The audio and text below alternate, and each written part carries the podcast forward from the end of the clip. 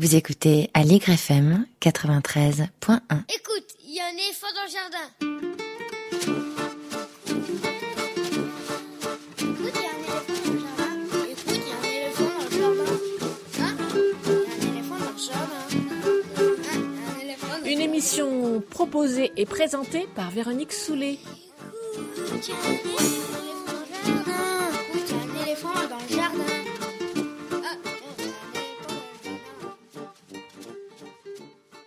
On se retrouve euh, comme chaque euh, mois autour d'une euh, chronique autour de l'enfance, que j'ai dit en introduction. Ce serait un petit peu votre euh, coup de gueule sur la place qu'on donne à l'enfant dans la société. Absolument. Donc euh, aujourd'hui, on va parler de quoi? Aujourd'hui, j'ai décidé de me mettre plein de gens à dos. On va parler du droit de vote des enfants. Oula, oui, effectivement.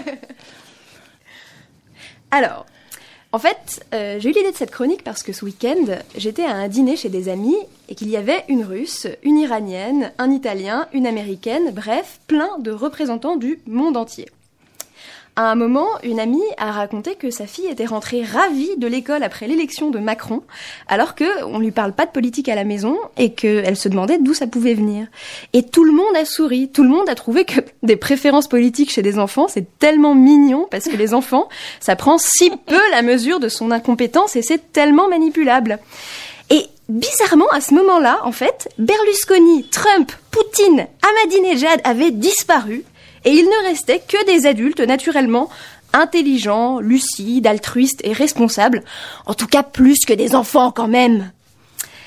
Et en fait, aucune question ne cristallise autant la solidarité de classe d'âge des adultes que celle du droit de suffrage. Parce que la remise en cause de ce monopole, c'est la remise en cause de leur identité. Pour vous dire, même les alter-votants, ces militants qui proposent de mettre en contact une personne qui s'abstient et une personne qui n'a pas le droit de vote, pour que la première personne aille voter pour la seconde, au passage, c'est une bonne idée, ils recherchent des gens les voir, même les alter-votants, donc, qui se fichent de leur carte, comme de leur première carte électorale de subvertir la loi, interdisent strictement leur plateforme aux mineurs. Il y a aussi Ma Voix qui milite pour la démocratie directe et qui, dans sa communication, utilise beaucoup d'enfants qui placardent des affiches. Mais Ma Voix ne se pose pas la question de la représentation de ces enfants-là dans la démocratie directe. Aujourd'hui, on va donc passer en revue le concentré des arguments les plus rebattus sur l'ouverture du droit de vote aux mineurs et constater que c'est un précis d'intelligence supérieure, de rationalité et de cohérence. D'abord, comme diraient les altervotants, il ne s'agit pas seulement d'être majeur, mais de participer au quotidien à la société française. Entre parenthèses, impôts, économie, enrichissement, etc. Donc l'idée, c'est que les mineurs ne participent pas à la sacro-sainte économie. Ah bon? Ils payent pas la TVA, les enfants, ils ont moins 20%. Je propose aux alter-votants de créer les alter-achetants et de mettre en lien des adultes qui veulent acheter des trucs avec des mineurs exonérés de TVA en prenant une petite commission au passage, parce que là, je pense qu'on a une très bonne idée de start-up. Non. En fait, les mineurs payent la TVA comme tout le monde. Ils payent aussi une taxe d'habitation une taxe foncière s'ils sont propriétaires d'un logement. Par contre, un apprenti mineur, c'est payé 25% du SMIC à 17 ans, et même majeur, 78% du SMIC à 21 ans. Un salarié mineur, c'est payé 80% du SMIC. Non seulement les mineurs participent à l'économie, mais ils permettent à leurs employeurs d'en faire un paquet. Par ailleurs, derrière n'importe quel ingénieur, médecin, ébéniste, enseignant, éboueur, plombier, il y a un enfant qui a travaillé gratuitement pendant des années pour acquérir des compétences. Sans ces compétences, nous ne pourrions pas maintenir notre économie. Par conséquent, le travail fourni à l'école, sinon par la totalité des enfants, du moins par une partie d'entre eux, n'est pas qu'une fleur que leur offre la société. Il est fondamental pour l'économie. Ouais, ben peut-être pour l'économie, mais pour être citoyen, il faut défendre son pays. Voilà. Alors en Angleterre, les historiens commencent à avoir des chiffres. Euh, pendant la Première Guerre mondiale, il y avait 250 000 garçons de moins de 18 ans engagés dans l'armée. Le plus jeune avait 12 ans. En France, c'est un peu différent à cause de la conscription, mais on pouvait être engagé volontaire dès 17 ans. Je rappelle qu'à l'époque, la majorité était à 21 ans. Et on pouvait être appelé en avance. Donc les sous-sols des Ardennes et de la Marne sont remplis de cadavres de gens qui, à l'époque, étaient mineurs. D'ailleurs, depuis la Révolution, la France adore les mineurs qui n'ont pas le droit de s'engager, mais ils s'engagent quand même et à la fin, ils meurent. Au sortir de la guerre, le pays célèbre Corentin Carré, engagé à 15 ans sous une fausse identité et abattu dans son avion. Pendant la Seconde Guerre mondiale, un tiers des maquisards étaient mineurs et 5% avaient moins de 18 ans. Alors bien sûr, c'est pas parce qu'ils avaient la science infuse, c'est parce qu'ils étaient les premiers concernés pour partir travailler en Allemagne et surtout parce qu'ils n'avaient pas d'enfants à charge. En revanche, ils avaient leur petite idée sur le droit de vote. Voici ce qu'on peut lire dans Le jeune combattant du 9 septembre 1944 sur le droit de vote à 18 ans. Nul ne comprendrait que les libérateurs et les défenseurs de la patrie soient les citoyens diminués de la République jeune et populaire que nous forgeons au feu des combats contre les Boches et leurs valets. Pour mémoire, l'abaissement du droit de vote et la majorité civile à 18 ans arrive en 1974. Ça valait le coup de manger des obus et de se faire fusiller.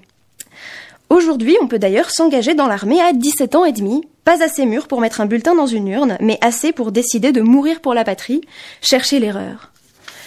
Bien évidemment, l'engagement d'un Corentin Carré qui défend l'ordre, la sécurité, en fait un exemple pour ses jeunes compatriotes. En revanche, l'engagement d'un Gavroche quelconque durant la commune ou d'un jeune banlieusard après la bavure policière de trop ne sont pas des opinions politiques légitimes, mais la délinquance de jeunes gens décidément pas assez soumis à l'autorité, ça non plus, ça n'a pas beaucoup changé. Mais, enfin, bien sûr que c'est pas un engagement politique, l'engagement d'un enfant. C'est manipulable, un enfant, ça fait pas bien la différence entre le bien et le mal. D'accord.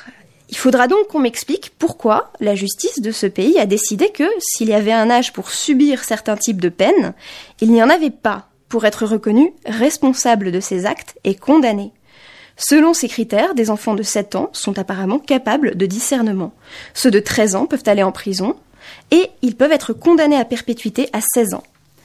Comme dirait Olympe de Gouges, ou presque, les mineurs ont le droit de monter à l'échafaud. Ils doivent avoir celui de monter à la tribune.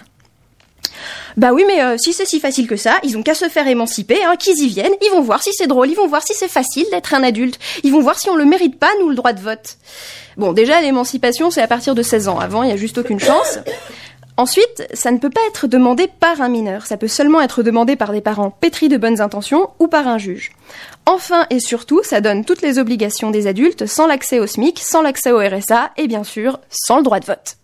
Vous pouvez vous appeler Malala Yousafzai et avoir reçu le Nobel après vous être fait tirer une balle dans la tête à cause de vos idées, ça ne vous donnera pas le droit de vote. Rien, absolument rien n'est possible pour l'obtenir avant 18 ans. Bah oui, mais les Malala, ça existe, d'accord, mais c'est très très minoritaire. Et la loi, c'est fait pour la majorité. Et pour la majorité, eh ben, il faut bien un âge. On l'a vu tout à l'heure, il n'y a pas d'âge minimum pour la responsabilité pénale en France. Comme quoi, quand on veut, on s'en passe. Question si il faut bien un âge, comment ça se fait qu'on n'a pas d'âge pour arrêter de voter? Comment ça se fait qu'on veut à tout prix le même début pour tout le monde, mais une fin adaptée à chacun? Peut-être parce que finalement c'est quand même un peu violent d'être privé d'un droit alors qu'on a les compétences pour l'exercer. Et que si on décide qu'à 80 ans c'est fini pour tout le monde, on va plonger des gens dans la dépression. Eh ben oui, bienvenue dans la vie d'un paquet de mineurs.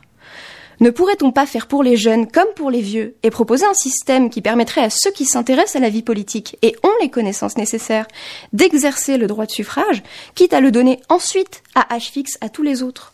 Proposer une urne séparée pour les mineurs, quitte à diminuer la valeur de leur voix si on a tellement peur que le monde s'effondre? Ne pourrait-on pas au moins cesser de faire comme si l'absence de représentation de 20% des nationaux de ce pays à l'Assemblée était une non-question pour la démocratie Leur absence est niée jusque dans le vocabulaire le plus simple. Dire du SMIC que c'est un salaire minimum et pas un salaire minimum des majeurs, c'est invisibiliser les mineurs qui ont un emploi. Dire d'un suffrage réservé aux nationaux majeurs qu'il est universel, c'est dire que ceux qui en sont exclus ne font pas partie du nous tous, qu'on est déjà nous tous, sans eux. Des féministes en sont bien conscientes et elles ont tenu à ce qu'on précise que le suffrage universel de 1848, c'est un suffrage universel masculin. Ça figure dans la plupart des manuels aujourd'hui. Il n'y a pas, ou plutôt il n'y aurait pas dû avoir de nous tous sans les femmes. Mais font-elles autre chose que ce qu'elles ont subi en pensant qu'il peut y en avoir un sans les mineurs? C'est ce que beaucoup de livres destinés aux enfants essayent tant bien que mal de leur faire avaler, en n'abordant jamais la question des modalités de l'inégalité de front. Petit florilège pioché absolument au hasard, désolé pour ceux sur qui ça tombe, c'est comme ça presque partout, c'est pas de votre faute et vous n'êtes pas pire que les autres. Voilà. Écolier et citoyen, donc, un manuel d'éducation de morale de, de cycle 2, donc pour des enfants d'école primaire, chez Hachette, répond à la question qu'est-ce qu'un enfant? par un enfant, c'est un futur adulte, soit pas d'autre définition que du non-être, parce que les adultes ne sont pas seulement une classe d'âge, ils sont carrément la mesure du monde. Et ils sont même la seule classe d'âge que les enfants ont le devoir, je cite, d'écouter et de respecter. Ce sont, nous dit le bouquin, des personnes capables de vivre seules ou de s'occuper d'une famille. Donc, les adultes dépendants n'existent pas. Ne nous compliquons pas la vie. Un livre qui s'appelle Le Président dans la série Mes petits docs. Je cite toujours Les personnes qui dirigent le pays sont choisies par le peuple. Tous les Français de plus de 18 ans ont le droit de voter. La France est une démocratie. Par exemple, les habitants votent pour élire le maire de leur ville. Bref, tu n'es pas du peuple, tu n'es pas un habitant, et on est en démocratie, merci d'être passé quand même. Mon préféré, c'est le professeur Gamberge. À quoi sert de voter chez Gallimard Giboulet? Alors là, la question du non-vote des mineurs ne se pose juste pas, et on apprend que la Suède, la Norvège et la Finlande sont des pays non démocratiques. Heureusement que les adultes sont des gens bien informés. Bientôt citoyen, chez Casterman nous explique que l'enfant, je cite, doit obéir à ses parents et n'est pas leur égal. Qu'il ne faut pas que l'enfant, je cite toujours, soit sorti de son rôle et pense être l'égal des adultes. Carrément tous les adultes. Moi qui pensais qu'à part la question de l'autorité parentale, on essaie libres et égaux en droit, apparemment ce n'est pas évident pour tout le monde. Petite exception dans La démocratie en BD, toujours chez Casterman, une bibliothécaire explique que le suffrage universel a gagné progressivement les femmes, puis les jeunes de 18 ans. Elle appelle donc les jeunes héros à la patience et elle ne leur dit pas que la situation est fermée. À quoi ça rime tout ça? Pourquoi les adultes s'accrochent-ils autant à un droit qu'ils semblent tant méprisés par ailleurs et dont ils doutent de l'efficacité, mais qu'ils refusent absolument de partager? Parce que dans un monde où ils sont extrêmement inégaux entre eux, ce droit est le plus visible de ceux qu'ils partagent. Celui qui, exercé rituellement, fait d'eux des pères. C'est leur identité d'adulte qui est en jeu. Depuis l'arrivée au pouvoir d'Emmanuel Macron, les enfants et les jeunes n'ont plus ni ministère, ni secrétariat d'État spécifique, et tout porte à croire que les adultes ne sont pas, pour l'instant, en mesure de les représenter. Un récent sondage commandé par le défenseur des droits montre qu'en France, 46% des adultes sont incapables de citer un droit des enfants. Le droit le plus cité est le droit à l'éducation. Le droit au respect est à 1%. Le droit d'être libre à 0,5%.